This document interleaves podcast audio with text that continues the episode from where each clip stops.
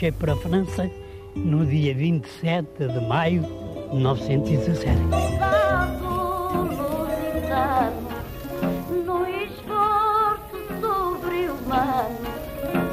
Eu fui ferido, estive muito mal, estive à morte, cego. Rastejamos como sapos, com as fardas em farrapos, pela terra de ninguém. Eu tinha precisamente a impressão de uma, uma, uma chuva de fogo que vinha do céu e que abrangia a terra inteira. 100 mil portugueses na Primeira Guerra. Um programa de Ana Aranha.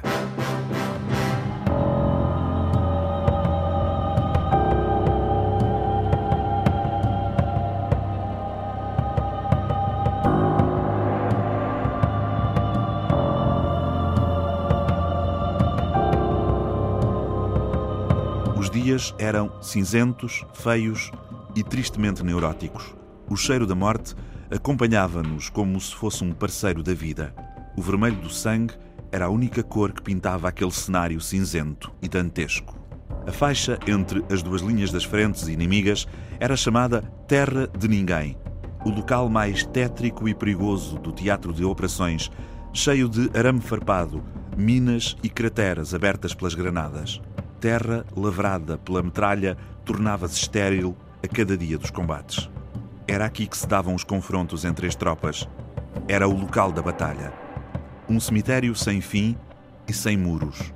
Chamávamos à Terra de Ninguém a Avenida Afonso Costa, em homenagem ao abandono a que os políticos nos tinham votado.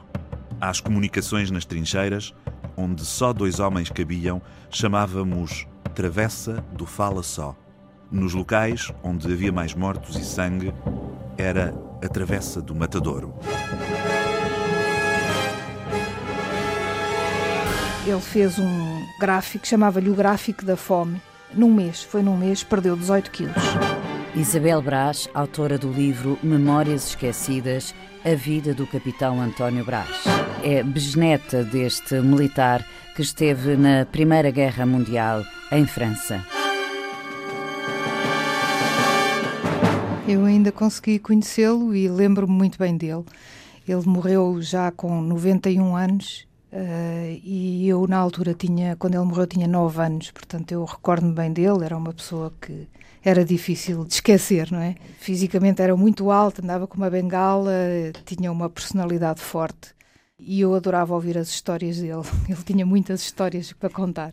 E gostava de contar algumas, não é? Exatamente. Aquelas, pronto, mais difíceis, eh, principalmente a uma criança, seguramente não contaria. Não contaria.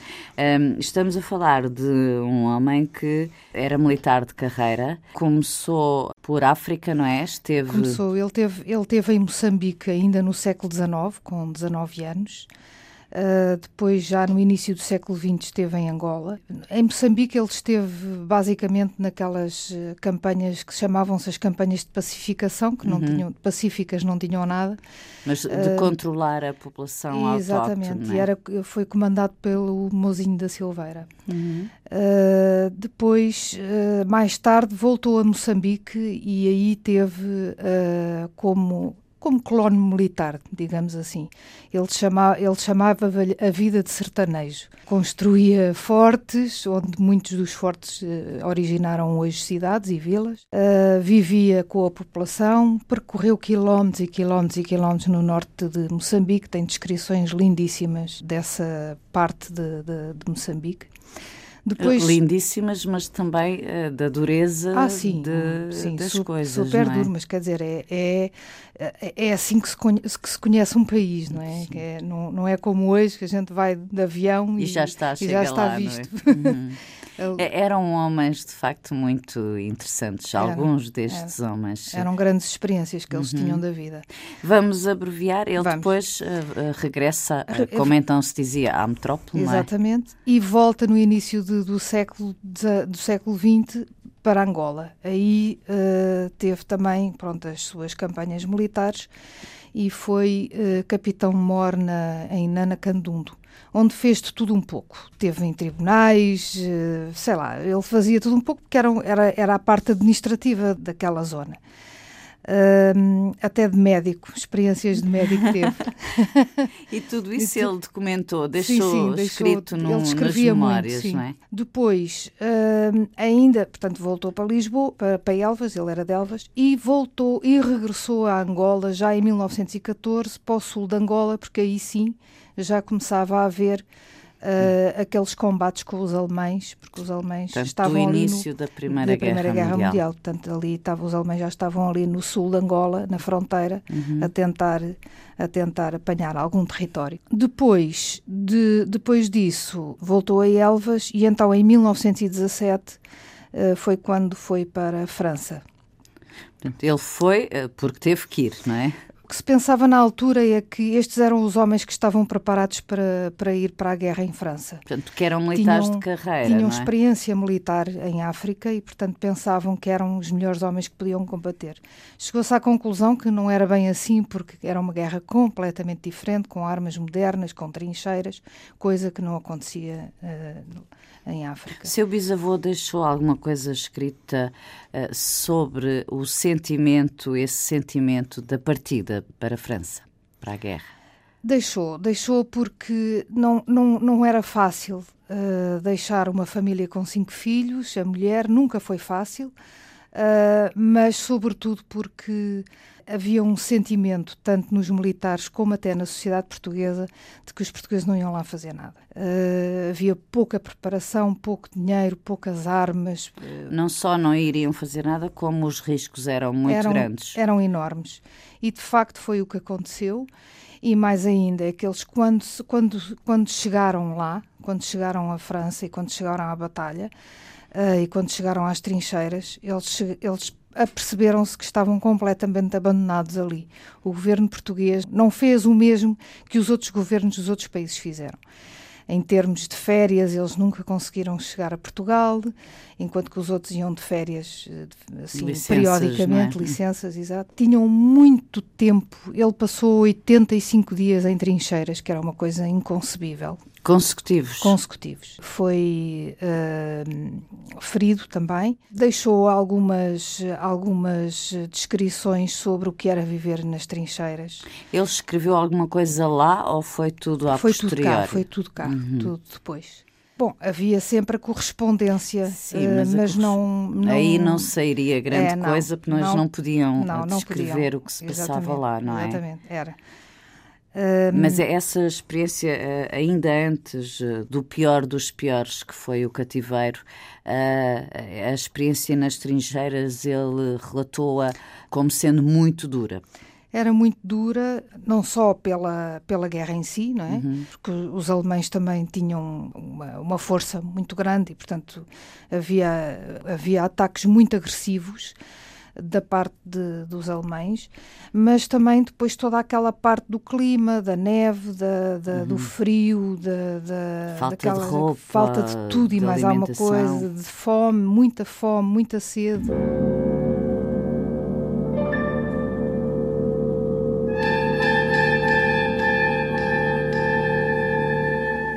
Vivíamos num estado constante de fome. O problema da falta de comida era o que mais nos desmoralizava levava-nos a uma depressão constante, física e psicológica. Ficámos completamente por nossa conta e os nossos pensamentos pairavam entre o sentimento de abandono e o de raiva. Para além do caldo, por vezes era distribuído um pedaço de pão negro para dividir entre cada seis prisioneiros. Este racionamento levava-nos a pensar se deveríamos comer tudo logo de uma vez e sofrer a agonia da fome depois, ou ir comendo ao longo do tempo e estar sempre com fome. Era preciso sabermos ter a fome equilibrada e o consumo do pão servia para educarmos a vontade. Olhar para a comida e não comer era também uma tortura. A fome era tão grande que no dia 7 de junho deu-se um facto que prova bem o abatimento moral a que se chega em tais transes. Estávamos no refeitório e já depois de distribuído o conteúdo de dois caldeirões, ao ser transportado o terceiro e último, os faxinas, por descuido, entornaram-no por completo. Os que faltavam servir-se correram para a rua, saltando alguns pelas janelas, e num abrir e fechar de olhos, o chão ficou completamente limpo dos poucos sólidos que o caldeirão continha, ficando apenas o chão molhado da água do maldito caldeirão. Vous n'êtes pas au monument, au mort. Vous n'êtes même plus dans les mémoires comme vos compagnons de la mer Noire. Vous êtes mort et deux fois mort. À vos petits-enfants, l'on ne répète jamais comment finit leur grand-papa. Il y a des choses dont on ne parle pas, mutin de 1917.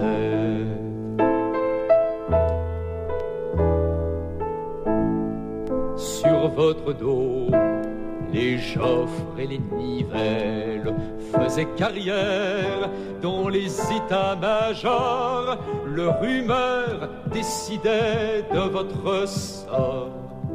Aujourd'hui, qui se le rappelle?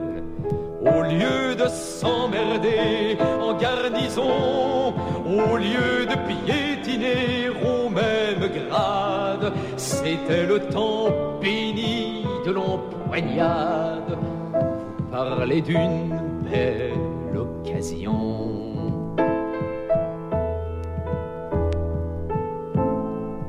Vous aviez fait tant d'assauts inutiles, juste pour corser le communiqué.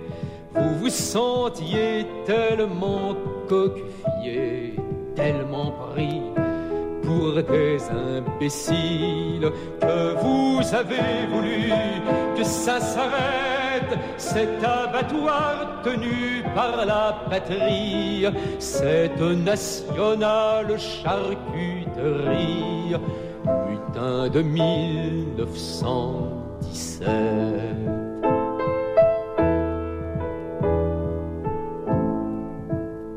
Avant l'attaque, arrivaient les cercueils, et vous coupiez votre pain sur leur planche tout juste, si le crêpe à votre manche n'annonçait votre propre deuil.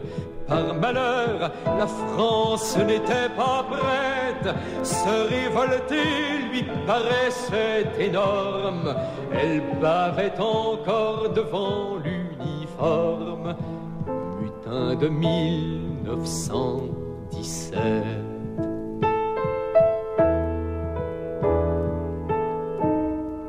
L'histoire vous a jeté dans ses égouts, cachant sous les flots de ces Marseillaises qu'une bonne moitié de l'armée française brûlait de fer comme vous. Un jour sortirez-vous des oubliettes, un jour verrons-nous gagner votre cause. J'en doute à voir le train dont vont les choses. Mutin de 1917, mutin de 1917. Isabel Brás, vamos a, a esse momento em que seu bisavô, capitão António Brás, foi capturado, foi feito prisioneiro de guerra eh, pelos alemães. Portanto, foi eh, na terrível data de 9 de abril Exatamente. de 1918. na Batalha de Lali. Ele, ele descreve, ele descreve a forma como, como eles eh, acabaram por perder aquela, aquela batalha. Eh, os alemães entraram pelas traseiras, digamos assim, e, eh, eh, e eles foram, foram surpreendidos. Anteriormente havia já algumas movimentações das tropas alemãs que os portugueses estavam a perceber que era por ali que eles iam entrar e que os ingleses achavam que nunca Que não que não ser seria assim. por aí. Uhum. Uh, e, portanto, eles foram exatamente mesmo surpreendidos pelos alemães e, portanto, foram presos. E, portanto, ele vai, para, vai primeiro para um campo uh, no sul da Alemanha, uh, o campo de prisioneiros de Rastatt, em Baden. Ele, como muitos outros portugueses. é? Exatamente, como muitos outros portugueses. Ele, Centenas e centenas, Sim, é? sim. Ele, ele, inclusivamente, explica a forma como saíram da batalha, da frente da Uhum. batalha, foram, foram presos, depois caminharam ao longo de não sei quantos quilómetros por França até chegar a, até apanharem um comboio para a Alemanha. Pararam na fortaleza de Lille, passaram lá uh, uma ou duas noites, uh, mas sempre, uh, sempre muito, muito humilhados pelos alemães. fala muito na população francesa que os via a passar e tentavam oferecer-lhes sopa, cigarros uhum. e, e, eles e os alemães batiam nas pessoas, não deixavam. Há sim esse, esse tipo de recordações que são fortes são...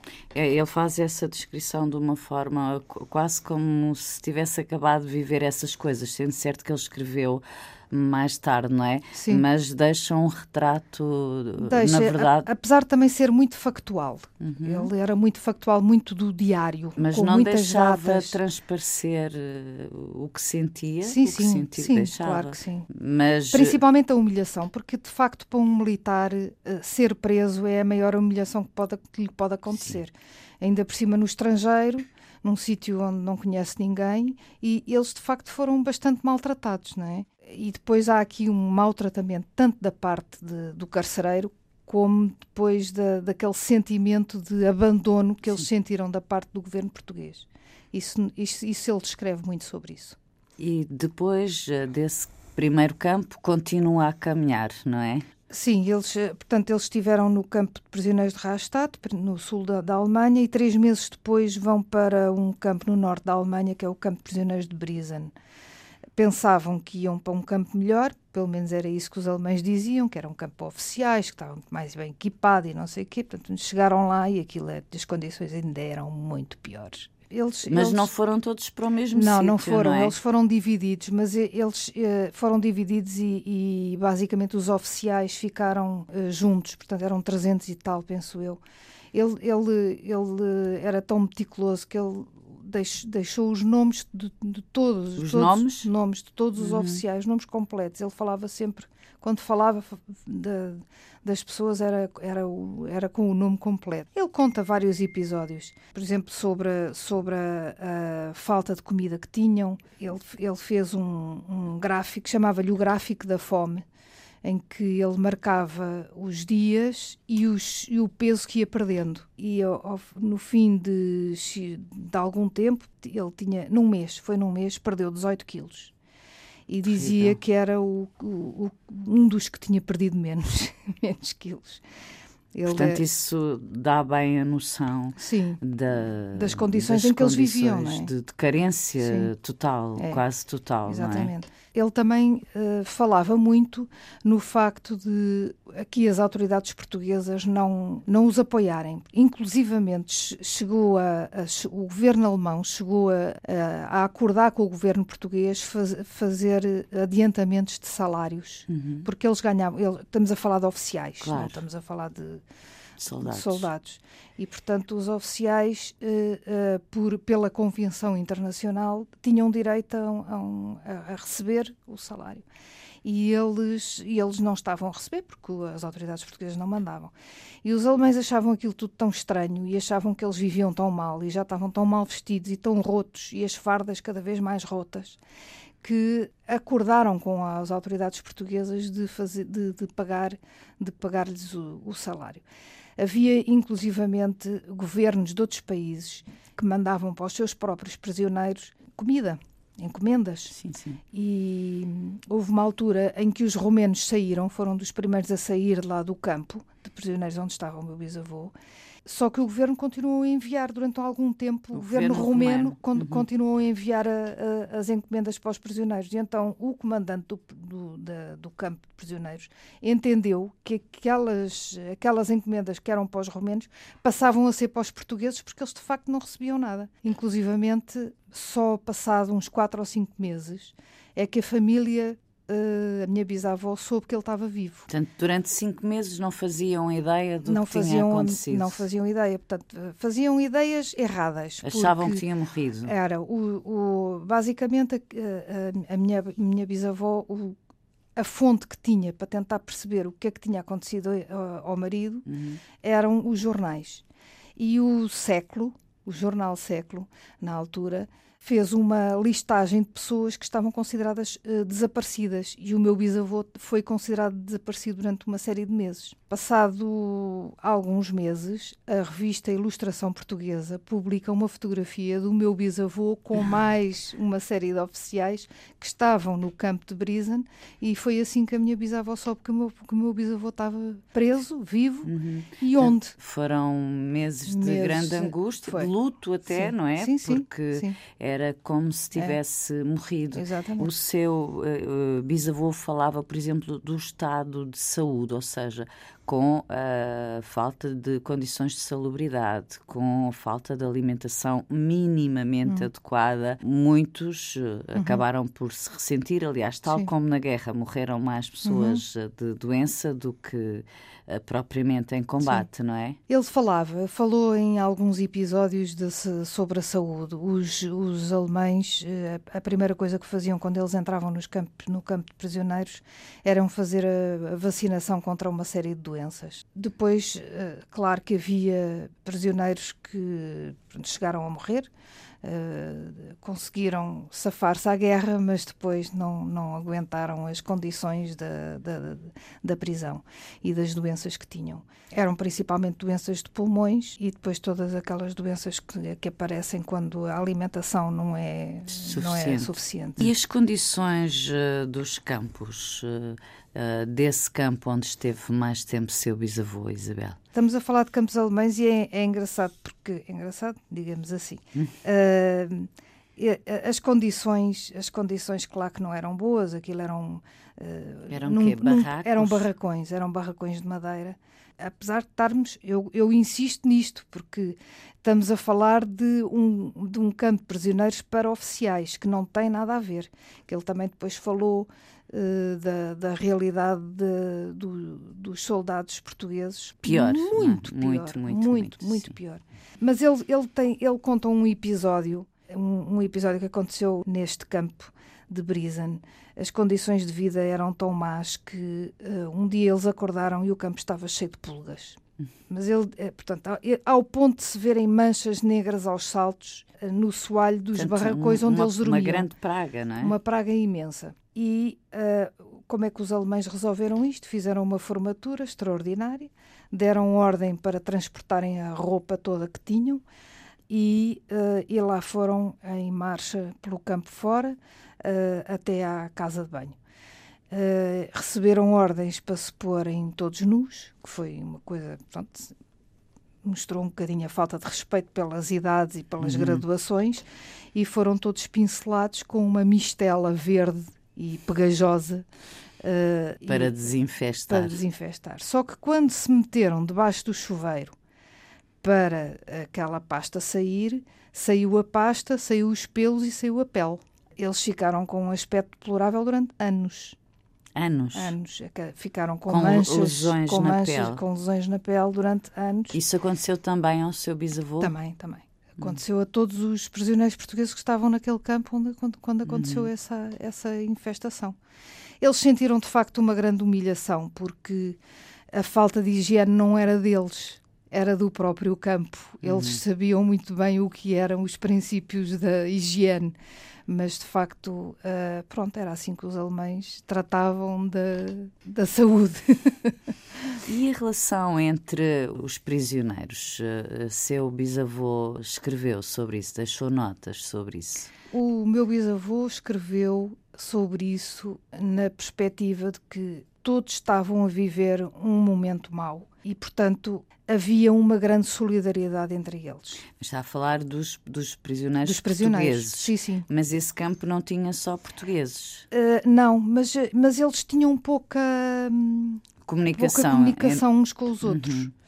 Portanto, não havia eram pers- solidariedades não, entre prisioneiros de países diferentes. Ele isso não fala. Aquilo era, era- eu perce- percebi que eram, aquilo estavam eh, por setores por nacionalidades e não havia grande Uhum. Comunicação. comunicação. Uhum. Não. Agora, entre eles, entre os portugueses, sim, havia uma grande solidariedade, eles tentavam ajudar-se uns aos outros, fizeram mesmo uma comissão para, como não tinham as autoridades portuguesas a, a puxar por eles, é? tiveram eles que se organizar para uh, tentar, inclusivamente oficialmente, conseguir. Uh, e conseguiram alguma coisa? Algumas coisas que foram conseguindo, muito através da Embaixada de Espanha, que inclusivamente chegaram a visitá-los ao campo para perceber quais eram as condições do campo. Autoridades portuguesas, foi lá alguém? No campo prisioneiros, não. Foram às trincheiras, sim, mas sim. no campo de prisioneiros nunca foram. Só, só as autoridades espanholas. Ele uh, dava conta daquela situação muito complicada para quem está no, num campo de prisioneiros, para quem é prisioneiro de guerra, que é não saberem nem quanto tempo ali iriam ficar, uh, nem o que lhes ia acontecer, nem como conseguiriam sair. Deu conta disso? Eles não tinham informações rigorosamente. Não tinham noção de nada, não, se... não, não, não sabiam. Eles, uh, a única coisa, é, por vezes, era, era a correspondência com a família e mesmo assim tinha que ser muito cuidada porque não, não, não se podia dizer tudo, havia muita censura. Uhum. Tanto da parte do, dos, dos alemães como da parte, parte dos aliados. Era, era exatamente a mesma coisa, não é? Porque a ideia era não, não dar coordenadas a ninguém e, portanto, eles, eles tiveram sempre até à última sem perceber quando é, que, quando é que a guerra acabava, ou se acabava, ou estava para terminar. Mas a minha pergunta era, era em relação a, já ao período de cativeiro. Quando eles estavam no, no campo, eh, atendendo até esse abandono que sentiam uhum. por parte das autoridades portuguesas, eles não sabiam quanto tempo iam ali ficar, o que é que lhes iria acontecer, como poderiam não. sair. Não, não sabiam. Pela falta de de, de, de, alimentação que tinham nos campos e porque os alemães também estavam a sofrer com uhum. falta de comida, o comandante do campo de prisioneiros o que fez foi deu-lhes autorização, a partir de uma certa altura, deu-lhes autorização para sair do campo. E então eles saíam para ir à procura de comida. Uh, e aí tentavam saber alguma coisa mas era difícil porque a, a, Alemanha na altura era uma sociedade muito fechada e portanto não havia não havia grandes conversas sobre, uhum. sobre a situação. Eh, de vez em quando lá conseguiam perceber que alguma coisa se estava a passar, que, mas eh, depois os alemães no campo diziam que aquilo era tudo mentira e, portanto, havia assim aquele jogo sempre muito de, de boatos. E, uhum. sim. Quanto tempo ficou seu bisavô neste campo alemão, Isabel Ficou Brás? cerca de um ano. Um ano? Um ano, ficou cerca de um ano, sim. Ele depois, eh, depois também, é, também foi uma peripécia conseguir sair do campo e, e, saíram pela Holanda. Na Holanda também tem uma série de histórias que ele conta, de terem que estar à espera do transporte para, para virem para, para Portugal. Era, era, era muita gente, estavam, aquilo uhum. de repente virou, um, a Holanda virou assim um país onde apareceram, apareceram todos de todo o lado e, portanto, depois uh, aquela distribuição, uns que tinham que ir de barco, outros de comboio, outros por aí fora. Então, uh, ele, ele também descreve um bocadinho esses, esses dias de já em, em liberdade. liberdade, mas, mas a, a, ter eh, dificuldade em chegar a casa, Exatamente. não é? Aí também o apoio não terá sido muito grande. Muitos chegaram cá uh, pelos seus meios, não é? Não sei se foi o caso do seu Não bisavô. foi o caso do meu bisavô, porque ele tinha. Uh, só quem chegava cá por, por pelos seus meios era quem tinha efetivamente dinheiro. dinheiro. Uhum. E possibilidades de, pronto, de conseguir sair, porque houve, houve vários prisioneiros que saíram antes uhum. da, do dia da libertação. Houve vários que, porque os alemães começaram a, quando começaram a perceber que iam perder a guerra, começaram a, a desleixar-se. Não os queriam lá Exatamente. Também, é? E, portanto, aqueles que tinham possibilidade fugiam e... E, e os alemães fechavam os olhos ou até agradeciam, não é?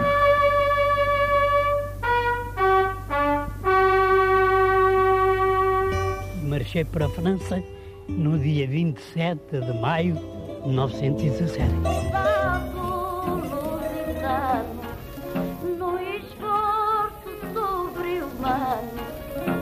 Eu fui ferido, estive muito mal, estive à morte, cego. Rastejamos como sapos, com as fardas em farrapos, pela terra de ninguém. Eu tinha precisamente a impressão de uma, uma, uma chuva de fogo que vinha do céu e que abrangia a terra inteira. 100 mil portugueses na Primeira Guerra. Um programa de Ana Aranha.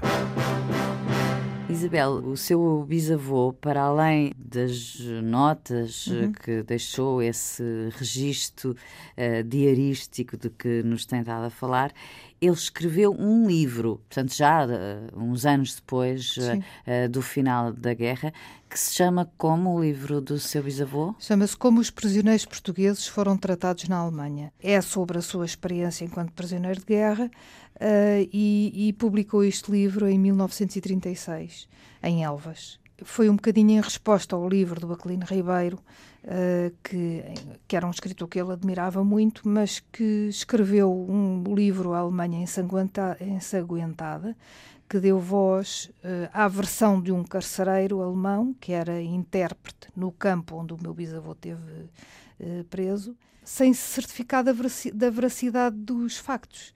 E, o seu bisavô não achou. ele não, Não gostou. Não gostou nada, não gostou nada, escreveu ao, ao escritor e depois acabou por, por escrever ele e repor os factos tal como, como foram. Mais tarde, depois nos anos 50, no livro Abóboras no Telhado do Aquilino Ribeiro, portanto, acaba por contar a versão dos presos portugueses e, e, portanto, eh, repor a verdade, e, eh, inclusive, inclusivamente nomeando e citando o meu bisavô. É. Sendo que isto agora aqui é um, é só, é um parênteses, Uhum. eh, Isabel Brás, eh, o, o seu avô aceitou ah, nos anos 60, não é? Eh, fazer gravações a contar as experiências eh, Uhum. africanas, mas ah, não das experiências de cativeiro nos campos alemães. Uhum. Não, não era coisa de que ele quisesse falar, apesar de ter escrito sobre. Não, porque aquilo eram gravações que, ele, que, que o meu pai fazia com ele. Uhum. Eram gravações de família, estávamos todos à mesa e então o meu pai lembrou-se de fazer esta gravação e, portanto, eram histórias mais leves, não é? Sim. E, portanto, ele trazia aquelas histórias quando viveu em Moçambique, em Angola. Mas do cativeiro, de facto, Do cativeiro, não, não falava. Não, não falava. Deixou escrito, mas não. Escrito não. Uhum. Eh, eh, gravado não. E a Isabel pegou ah, nesta vida cheia Uhum. do seu bisavô e escreveu estas memórias esquecidas que tenho Uhum. aqui comigo, A Vida do Capitão António Brás. É, é um livro grande porque é uma história grande. É, é verdade. Foi, o livro foi publicado em 2014. Eu demorei três anos a escrevê-lo, porque eh, acabei por pesquisar muito, eh, uma vez que ele viveu muitos factos históricos eh, e, e foi protagonista de alguns. Eh, portanto, ele, ele começou no, em Moçambique, como já disse, no século XIX e eh, morreu em 1968. Ainda, ainda se apercebeu da Segunda Guerra Mundial, da Guerra Civil de Espanha, de- enfim, há muito o- a, a época de Salazar, portanto, há muitos, muitos, eh, muitos factos históricos na vida dele e, portanto, eu, eu senti necessidade de, de pesquisar isso tudo. Uhum. Portanto, o livro está estruturado em quatro partes eh, que, estão ancoradas nos fortes por onde ele passou. Portanto, o Forte de Morropula, que construiu em Moçambique, o Forte de Nanacandunda, em Angola, onde foi capitão-mor, a Fortaleza de Lille, em França, por onde ele passou já depois já prisioneiro de guerra, e depois o Forte da Graça, em Elvas, onde foi governador do Forte. Portanto, Portanto, estruturou a vida dele assim. assim Uhum. e a forma eh, a forma como que encontrei para contar esta história saiu-me na primeira pessoa o que eh, foi um pânico, não é? As histórias que eu tinha ouvido desde pequena, os meus pais também me contavam muito, fi- estavam tão enraizadas Em si, em é? mim que aquilo saiu-me na primeira pessoa. E eu assim, agora como é que eu vou chegar ao fim? Na história, quer dizer, meter-me na, na, na pele de um homem que ainda por cima foi militar, eh, que viveu experiências que eu não vivi, que, viveu, que esteve em países que eu nunca estive, que teve experiências de guerra que eu nunca tive. Mas pronto, eh, consegui chegar ao fim. consegui chegar ao fim. E muito bem, eh, para terminar, Isabel Brás, eh, como é que encara a forma, eh, tendo em conta que é descendente e conheceu um prisioneiro eh, de guerra, Um, como é que encara a forma como uh, nós, nós todos, uhum. lidamos uh, com a memória uh, dos homens que foram feitos uh, prisioneiros pelos alemães? É assim, eu, eu acho que é, pronto, é, uma, é, uma, é uma história de vida, de vida que, pertence, que pertence ao país.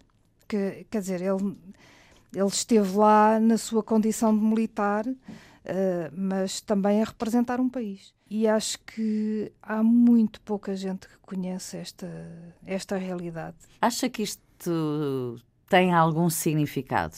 do ponto de vista da nossa memória, da nossa história? Eu, é há assim, aqui qualquer coisa que ainda não estará há resolvida? Coisa, há qualquer coisa que falha, há qualquer coisa que falta e que nós precisamos de.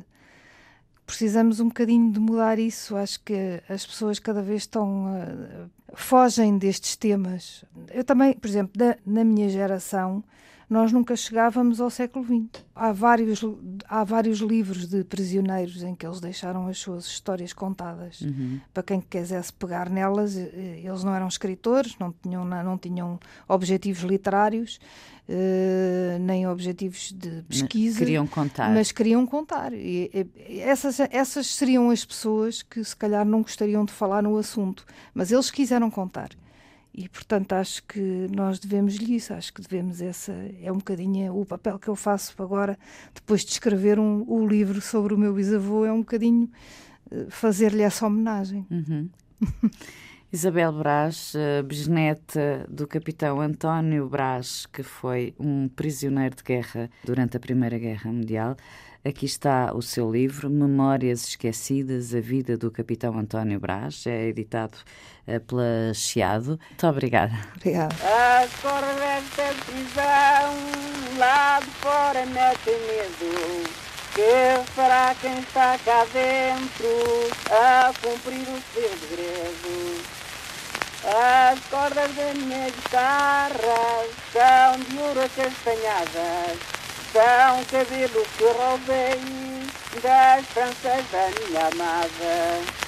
Este som que acabamos de ouvir é um som histórico, um som extraordinário e um som com uma história também, uh, e é dessa essa história que António Louçã e Sofia Leite Uh, autores do documentário Portugueses nas Trincheiras, realizado em 2008 e repetido já várias vezes na RTP, um, vão contar-nos como é que chegaram a este som de João Neves, um prisioneiro de guerra que, da Primeira Guerra Mundial que esteve uh, num dos muitos campos alemães. Não sei qual de vós quer começar por nos contar a história deste registro uh, de como 1918. Sim, como encontraram? Uh, nós estávamos na fase de repérage Uh, no norte de França, onde se tinha uh, ocorrido uh, os combates e onde se tinha estado aquartelado os, os, os, portugueses na Primeira Guerra Mundial.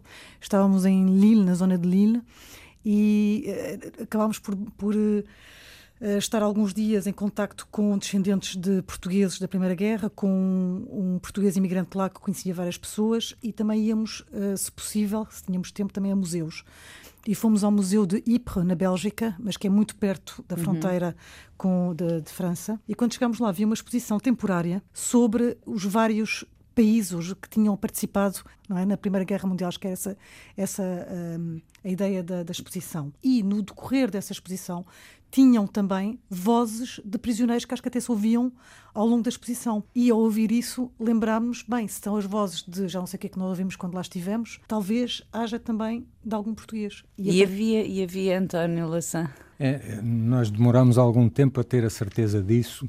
Andámos a telefonar para o, para o arquivo que fica em Berlim e que é um, não é propriamente um arquivo com instalações físicas eh, conhecidas. É, é, um arquivo ligado à, à, Universidade de Humboldt e foi, foi o cabo dos trabalhos até finalmente apanharmos alguém ao telefone. Mas quando apanhamos foi o Jürgen Marenholtz, que é o curador do, do arquivo, o arquivo de sons, Lautarchiv, e ele foi muito prestável e, e dispôs-se a ir procurar entre os 1650 discos que tinham sido gravados em campos de prisioneiros se havia algum em que houvesse eh, prisioneiros portugueses. Em 1650 havia dois.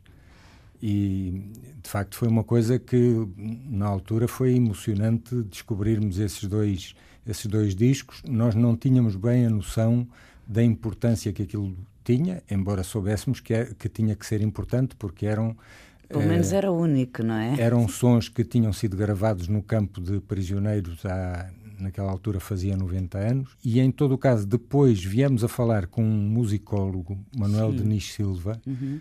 que andou a procurar registros parecidos, contemporâneos, e chegou à conclusão que aquele seria, aquelas duas seriam as primeiras gravações áudio de cantores não profissionais portugueses que, coitados, tiveram que cair em, em, mãos dos alemães como prisioneiros para gozarem das vantagens dessa tecnologia de ponta que existia na altura. Ouvir eh, este homem, já agora, João Neves, não é? Na altura tinha 27 anos, em pleno cativeiro, a, eh, a cantar, a cantarolar. Não é todos os dias que se encontram coisas destas. Uhum. Pois não, mas é, eu disse sorte, mas também a sorte tem que haver, claro, evidentemente, muito trabalho. Depois o vosso trabalho, de, o trabalho o, e o de ser, pesquisa e o insistir, não é? E, e, no fundo temos que estamos constantemente uh, à procura uhum. e atentos, porque uh, se não tivéssemos ido aí, nunca teríamos sabido e não estava no plano inicial. Pois é? por isso eu, eu acho é, um, é uma, quase é uma, um acaso, é não é? sim, que depois, exato, que é depois teve este, este resultado. Veio um trabalho a posteriori depois que foi procurar a família desse uhum. prisioneiro. Com quem e, vocês gravaram, não é? Exatamente fomos ajudados pela circunstância do, dos alemães terem mantido sempre um registro muito meticuloso de Como cada era uma típico dos alemães, de é? cada uma das gravações que faziam uhum. e portanto eh, as fichas as fichas eram muito completas tinham o nome o nome do prisioneiro tinham a, a, aldeia. a aldeia de onde era originário que era o Cagido ao pé de Santa Combadão portanto, tinha uma série de referências que tornava possível localizar a família que ainda houvesse e ainda havia alguma. E Sim. que se lembravam uh, deste senhor, que de resto, uh, no vosso documentário isso é dito, cantarolava muito e até uh, usava por vezes palavras alemãs que terá aprendido no, no, campo. Eles dizem, porque ele não deixou, ele não teve filhos, uhum. mas tinha um sobrinho, acho eu, o sobrinho neto, e uma vizinha que se lembravam ainda. E é engraçado porque eles dizem que ele estava constantemente a dizer caput, morrebunt, que eles nem sequer percebiam bem o que queria dizer, mas uhum. que, que eram as palavras que ele usava. E o que é há dois, na verdade havia dois, um, Sim, há registros. dois registros. Nós por uma questão também orçamental e também, enfim, achamos que o interessante também como documento utilizamos um porque este é o único que canta. Acho que era essa também o, a, a, razão. O outro só tinha, não cantava, Recitava. só tinha um, uma. Sim, é, era isso. E o que também é curioso é que ambos não eram analfabetos. Que não deve ser o... Portanto, contrariamente à maioria eh, dos, dos presos. Porque, porque, porque, porque foram gravados estes dois uhum. e não outros. Talvez seja essa também a razão. Quando descobriram este arquivo, também perceberam qual era o, o objetivo e, e que pessoas foram estas que na Alemanha quiseram gravar milhares de, de registros com as vozes de uh, homens de muitas nacionalidades. Qual era a ideia? Bem, a ideia era aproveitar aproveitar duas circunstâncias favoráveis. Uma eh, existia essa tecnologia que era inovadora na altura, uhum. começava-se a gravar o som. Uh, já havia alguns anos, mas enfim, uh, continuava a ser uma inovação. E a outra é que havia campos de prisioneiros com prisioneiros originários dos locais mais, uhum. mais diversos. Os ingleses tinham trazido indianos, soldados indianos, os franceses tinham trazido senegaleses, Bom, havia, Portanto, era o mundo ali, não é? Portanto, havia cerca de 250 línguas, foi o que, o que nos disseram nesse arquivo de sons, 250 eh, idiomas que eram falados nos campos de concentração. Uhum. E, portanto, houve essa curiosidade, houve uma comissão de etnólogos, musicólogos, antropólogos, Mas, enfim... Portanto, tinham um, um, um, intuito científico. Uma comissão multidisciplinar que tinha um orçamento e mesmo na altura em que o exército alemão já estava em, em nítida uh, contagem decrescente para a derrota, essa comissão tinha o orçamento e continuou a funcionar, continuou a visitar uh, uma série de campos e continuou a fazer as gravações com os prisioneiros. Depois havia aquela curiosidade de ver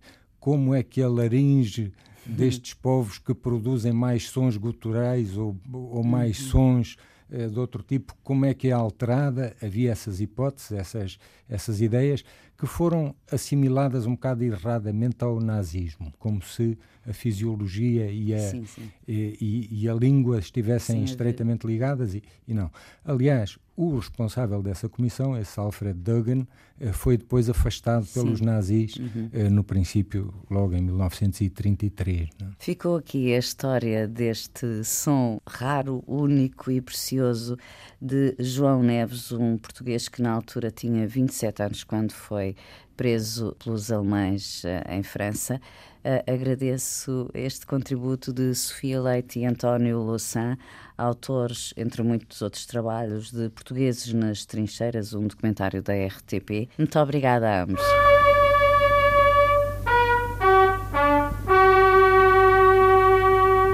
Marchei para a França no dia 27 de maio de 1917.